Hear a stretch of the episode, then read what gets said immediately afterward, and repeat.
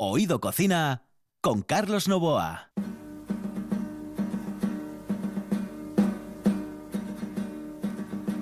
El final del verano llegó y tú partirás. Yo no sé. Se acabó, se acabó, se acabó. El puñetero verano se acabó. Ya estamos en otoño, estamos en otoño. Y Juan Saiz en el control. Y aquí quien les habla, Carlos Novoa. Estamos encantados de estar en, en otoño. Sí, ay, el maravilloso otoño. La cocina en el otoño es otra historia. Sí, eh, puedes comer muchísimas cosas, así como de cuchara, porque estamos hasta las narices de comer ensaladas. sí, y ensaladilla rusa. Si es que últimamente yo hablaba raro. Digo ay, ¿qué me pasa? Era la ensaladilla, la ensaladilla rusa, señoras y señores, era lo que me estaba haciendo que era un poco ruso. Dime, dime que es verdad. Aquí comienza Oído Cocina.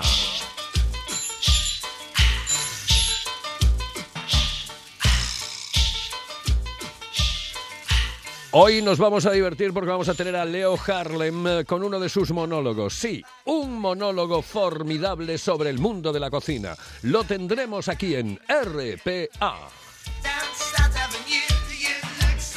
Hablaremos con Lucía Falcón, nuestra historiadora del arte. ¡Ay, qué maravilla! Ver el arte desde otro punto de vista, o mejor dicho, la cocina desde otro punto de vista.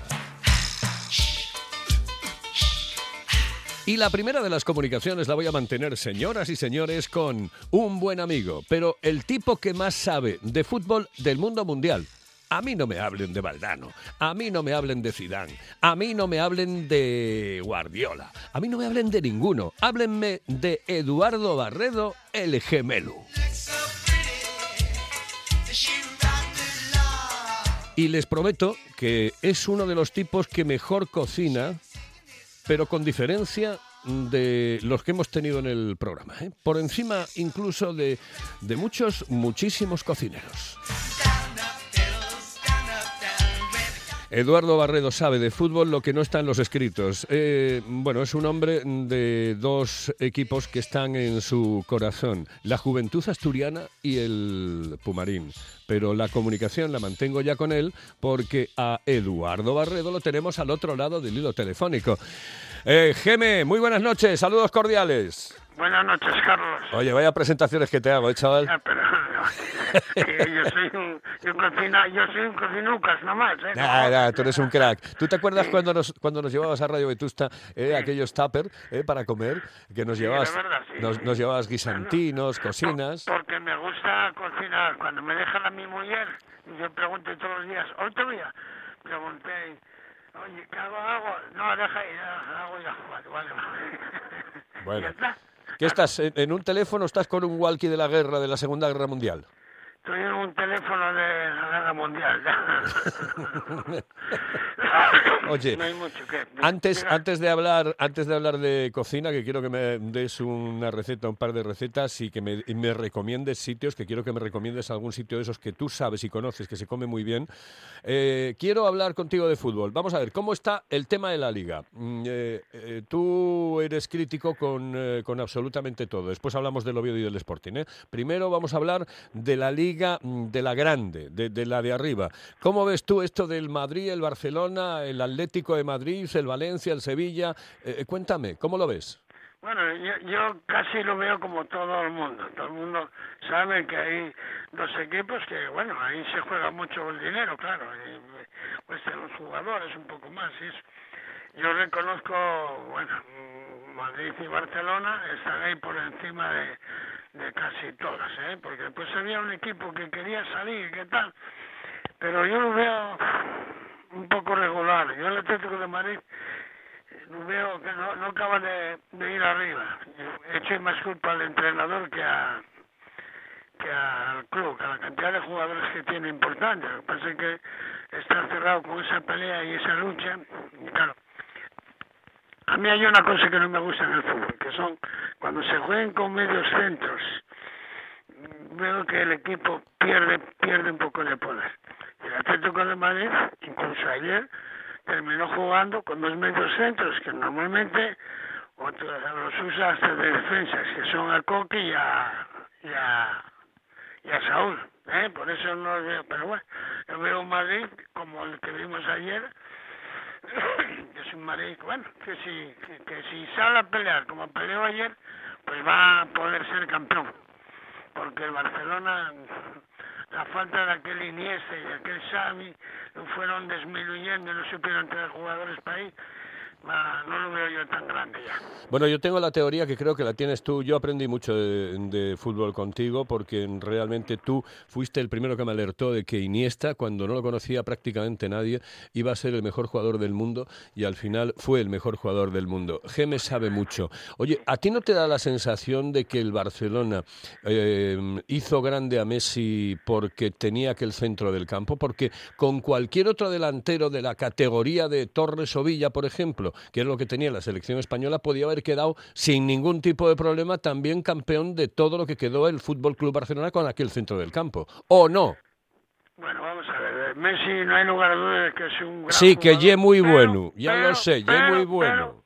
la suerte que tuvo Messi, para ser más bueno todavía, fue que tuvo a, a Xavi Hernández y a, y a Iniesta con él, ¿entiendes? Eso, eso, eso no hay quien lo discuta. La prueba ayer que después él va a otros equipos y no acaba de, de centrar. El Barcelona, si no tenía Messi, tuviese tenido a Villa, allí a Villa, pues hubiese ganado igual, eso está claro. Barcelona tenía un medio campo que era fabuloso. ¿Quién es el mejor jugador del mundo, Cristiano o Messi?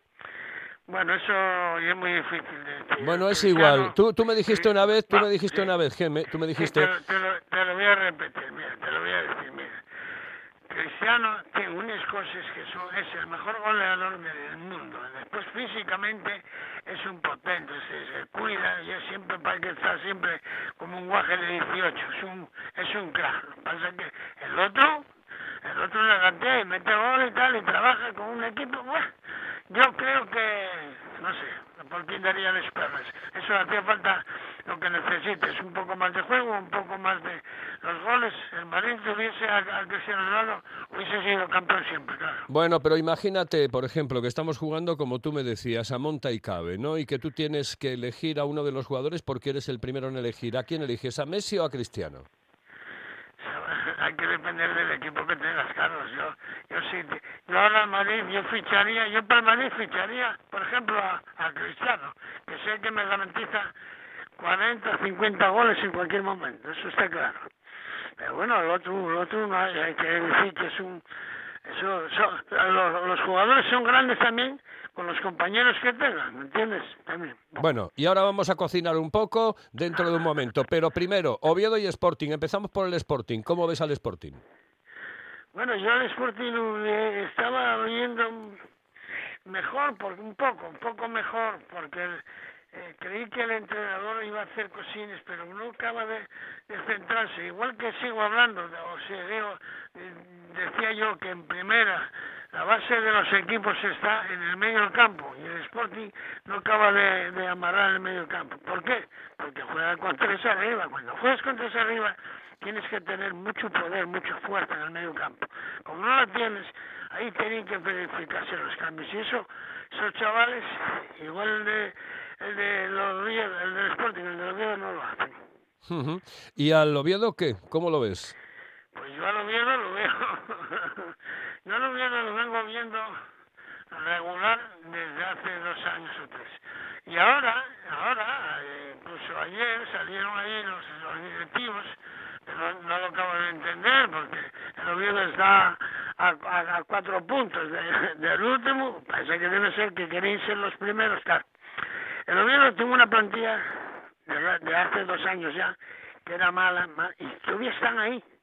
Y yo, el año pasado, creo que, ahí había dicho, la cantera del Oviedo, las canteras hay que aprovecharles.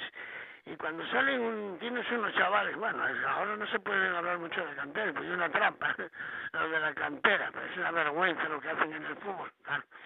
Pero el Oviedo tuvo en el Vetusta el año pasado un equipo tiene ahora pasado. Esto es pasaron para engañar a, a, a los, a los aficionados y después no lo lleven a cabo. Y ahora entró Lozada y anda ahí revolviendo, revolviendo, pero yo ya dije, se lo dije a él también. Eh, mira, Moreno, aquí no tienes más que una, una historia. Si vas al Vetusta, el Oviedo puede subir. Si no vas al Vetusta, el Oviedo, el Oviedo de, de, que- de esos de todos del año pasado, de Tejera, todos aquellos, todos que están ahí todavía, que tienen 11 o 14 que son de ahí, si están jugando esos, el Oviedo igual va a bajar. Bueno, pues ahí queda.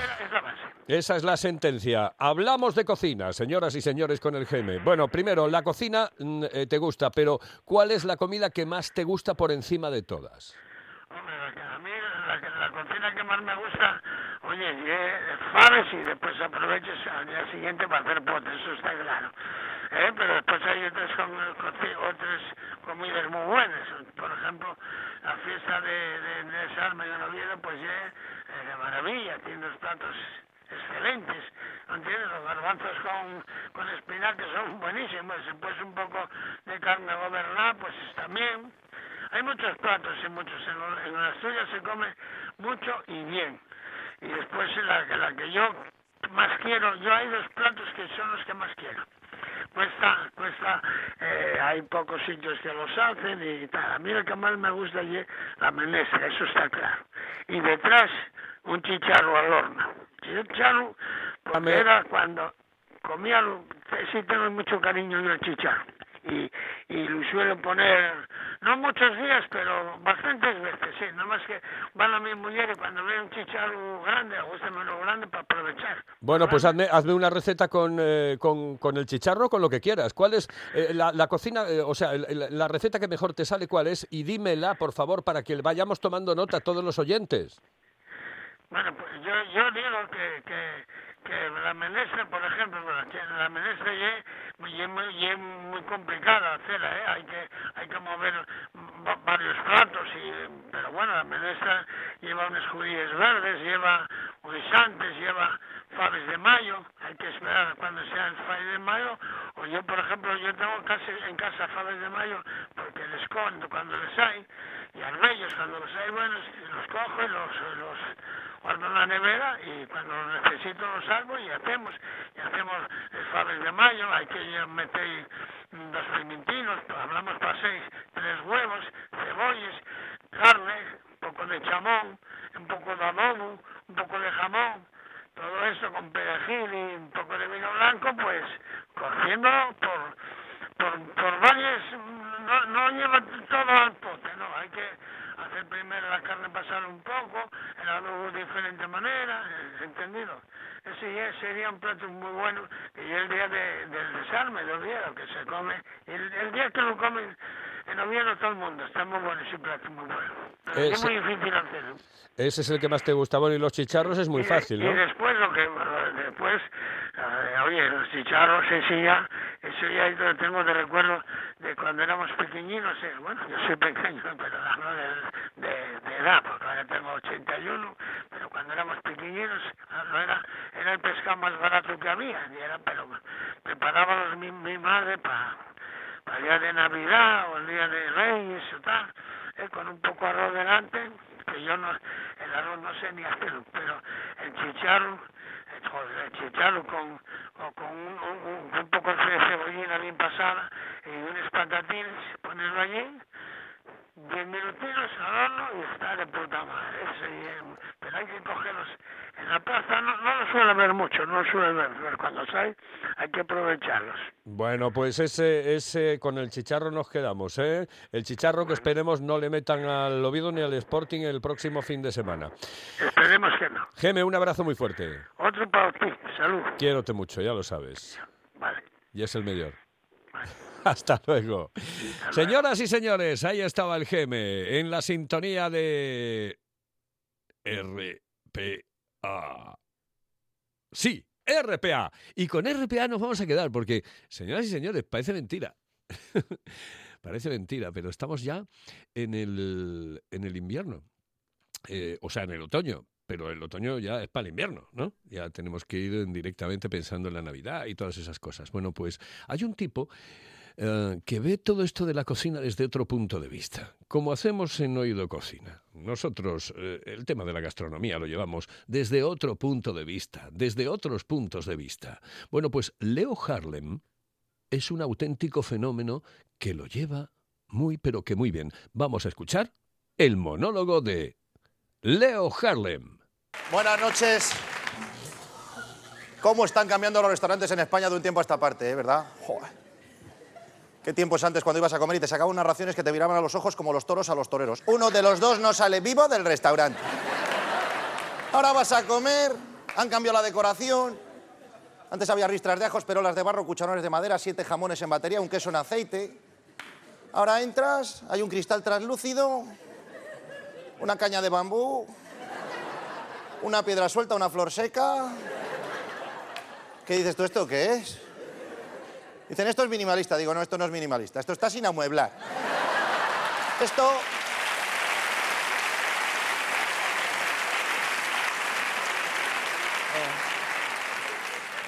Esto parece un restaurante piloto. Han cambiado la plantilla, ese cocinero de 200 kilos lleno de grasa que daban ganas de comer allí. ¿Cuántos sois? Ocho, ya os saco yo churrasco. Ahora vas a comer, te sale un cocinero con la perilla verde, vestido como los malos de Star Trek. ¿Qué dices? Tú esto no es marketing, hombre, esto no es marketing. Tranquilo, Kill que solo venía a cenar, tranquilo. ¿Dónde está ese camarero guindilla español de toda la vida que venía aquí con el bolígrafo? Tiki, tiki, tiki, tiki, tiki, tiki. Tengo... Sí, sí. Tengo chuletón, tiki tiki, entrecó, tiki tiki, con cochas de bacalao, tiki tiki, albóndiga casera muy trabajada, concretas, un... eh, un tío que te sabía vender el producto. ¿Qué tal la merluza? ¿Está fresca? Dice, ¿la merluza fresca? Tiki tiki. Cinco días lleva la nevera, más fresca no puede estar, tiki tiki. Y el pulpo, dice, más fresco todavía, se ha querido escapar mi vespino, tiki tiki. Ahora no, ahora no. Ahora vas a comer, te viene un metre empaquetado de Armani, un profesional como conoce el producto, ¿eh? Quería un pescadito para cenar, dice, le recomiendo la lubina, un pez teleostio marino que desova 40 metros de profundidad con una puesta media de 40.000 huevos. Eh, Parece que se le pedía a Jacques Cousteau. Pero luego viene el tío y te pregunta, viene el tío y te pregunta porque es muy amable.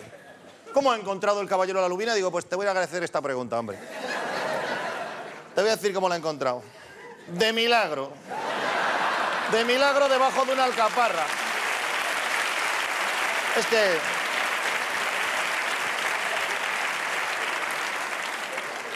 Esa es otra. Te sacan unas raciones que te entra la risa. Luego te sacan la cuenta y se descojonan ellos. Hay un momento para cada uno. Y los, y los nombres de los platos y tardan más en leerlo que en comerlo. Hace poco en un restaurante he pedido yo un postre que tenía un nombre sugerente.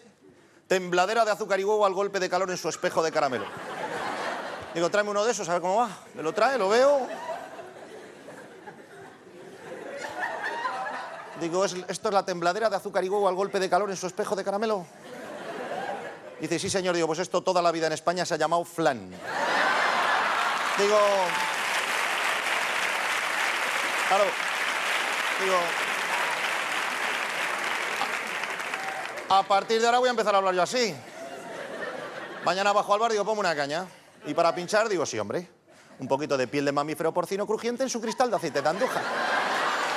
Claro. Y cuando... Y cuando el tío me pregunta, ¿y eso qué? Digo, pues un torrezno, espabila, un torrezno. Nos están volviendo locos. ¿Quién tiene la culpa? El suplemento dominical. Eso está haciendo un daño irreparable. Todo lo que viene ahí nos lo creemos. Pone influencia japonesa en la cocina española. Yo es que me descojono. ¿Pero qué cocinan los japoneses? Si está todo crudo. El otro día me han invitado a mi restaurante japonés y me han sacado un plato que se llama igual que mi vecina, la del tercero. Sushi. Yo...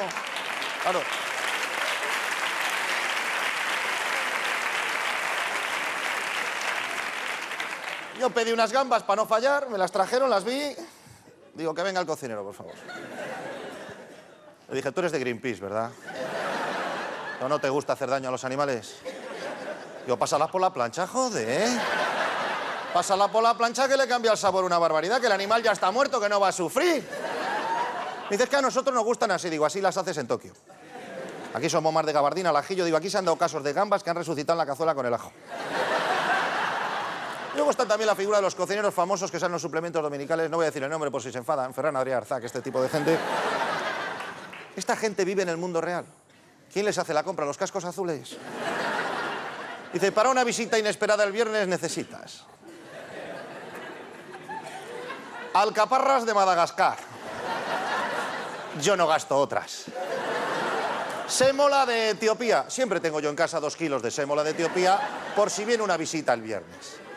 Una ampollita de nitrógeno líquido. Ole, ole y ole. Sí, sí. ¿En qué frigorífico español? Entre el limón pocho y el yogur caducao no hay una ampollita de nitrógeno líquido para emulsionar la salsa. Y de remate, y de remate, el muslo de un pollo australiano que va a la pata coja, que solo vale la doblada. O sea, para dos muslos, dos pollos hay que comprar. ¿Cómo le pido yo esto al tendero debajo de mi casa si ya sé lo que me va a decir? Oye, José, perdona, ¿tienes el muslo del pollo, el atrofiado, el de Melbourne?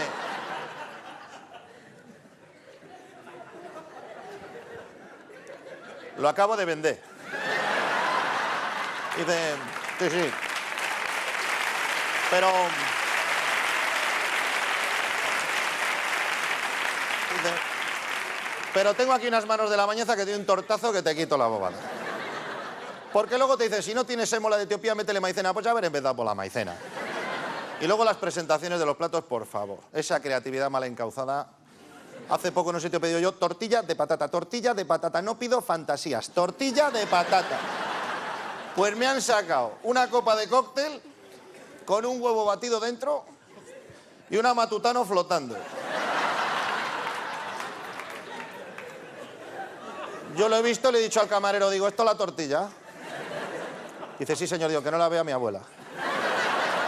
Digo, esta tortilla está mala. Dice, no, es un nuevo concepto que está deconstruida. Digo, no te calientes. No te calientes, que sé lo que te ha pasado. Se te ha caído al darle la vuelta en el aire y has dicho, se la meto al gafas que tiene cara de gilipollas. Ya le dije yo. Ya le dije yo, te iba a pedir un chupito después de comer, pero ya no te lo pido. Digo, si la tortilla viene en copa, lo mismo el chupito, me toca lamer el cenicero, como eres tan original. Y ahora sacado una cosa, que esto es un drama que se llama aromas que se comen. No es huele que alimenta, no, no, aromas que se comen.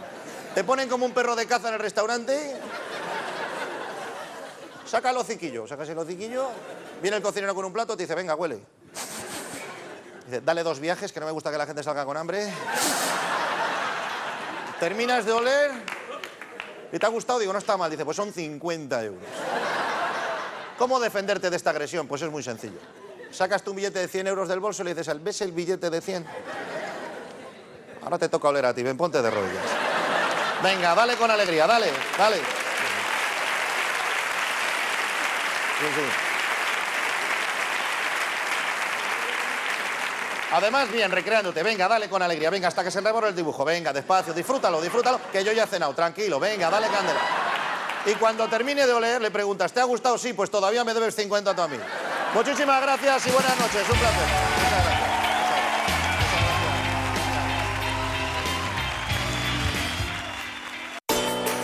En toda Asturias. En toda Asturias. RPA. RPA. Esta es tu radio.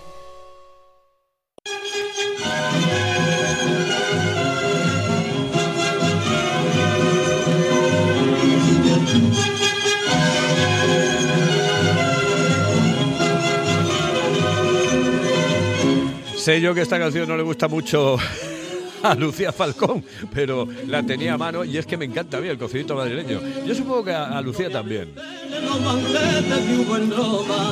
Ni del menú del Hotel Plata el Nueva Hoy vamos a hablar de una escultura, una escultura muy especial, porque la voy a colgar en eh, la página web nuestra y bueno, en la mía y supongo que ella, si es posible, en la suya, eh, que, que es realmente impresionante. Vamos a hablar de una escultura, la de Lucía Falcón. Buenas noches.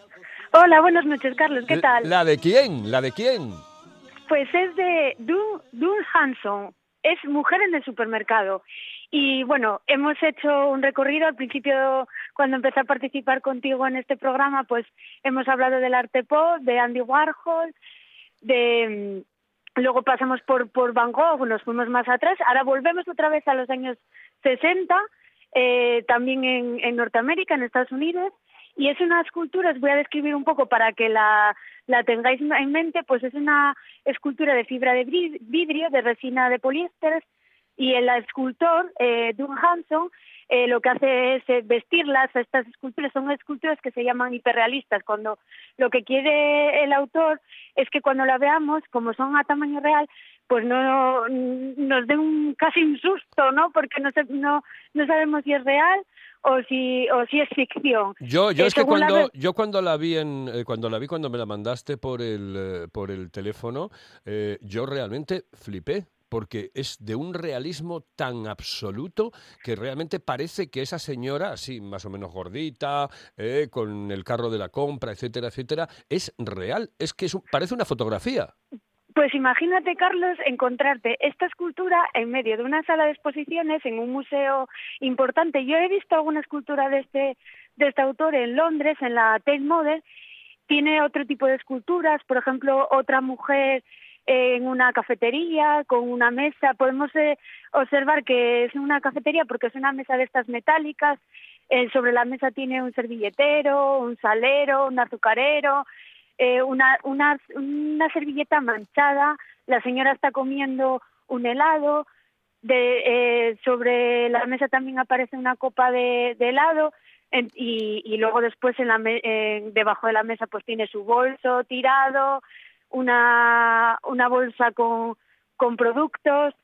Claro, lo que quiere este autor es que cuando pues cuando te encuentres con este tipo de esculturas en un centro artístico pues te, te, produzca extrañeza no te puede producir la, la sensación pues es o un poco así de, de repelús como porque ves un, cuando te acercas pues ves que es una escultura que no es real real pero también te puede provo- provocar una sonrisa y y, y decir, bueno, pero ¿qué es esto, no? O sea, esto es real, esto es mentira, y además es que lo hace con todo tipo de detalles. En el caso de la mujer que, que empuja el carrito de la compra, bueno, pues eh, utiliza ropas reales, lógicamente, que, que el artista compraba de segunda mano, y en el caso de la mujer que se, bueno, que el título es, título es eh, Woman Eating, mu- mujer comiendo, pues justo es el momento en el que la mujer pues tiene la cuchara sobre ya llevándola a la boca, ¿no? La acción de comer, justo en ese momento.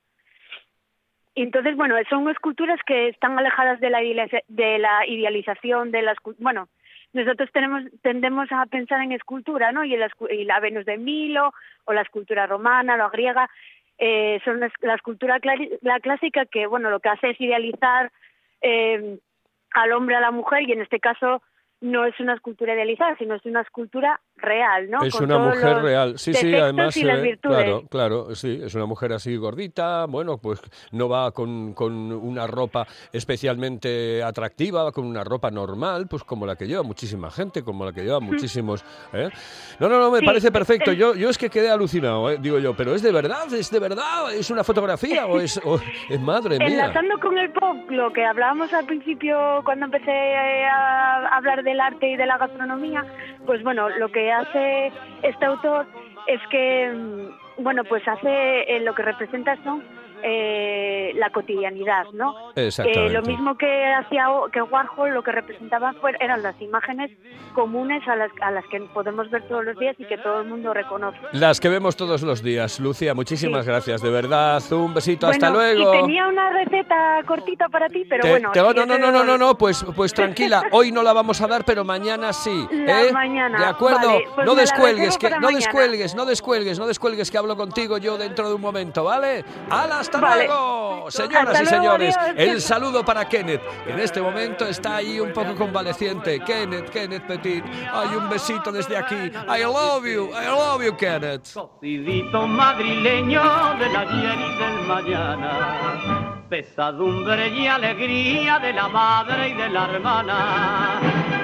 A mirarte con ternura, Yo aprendí desde pequeño, porque tú eres gloria pura, porque tú eres gloria pura, cocidito madrileño.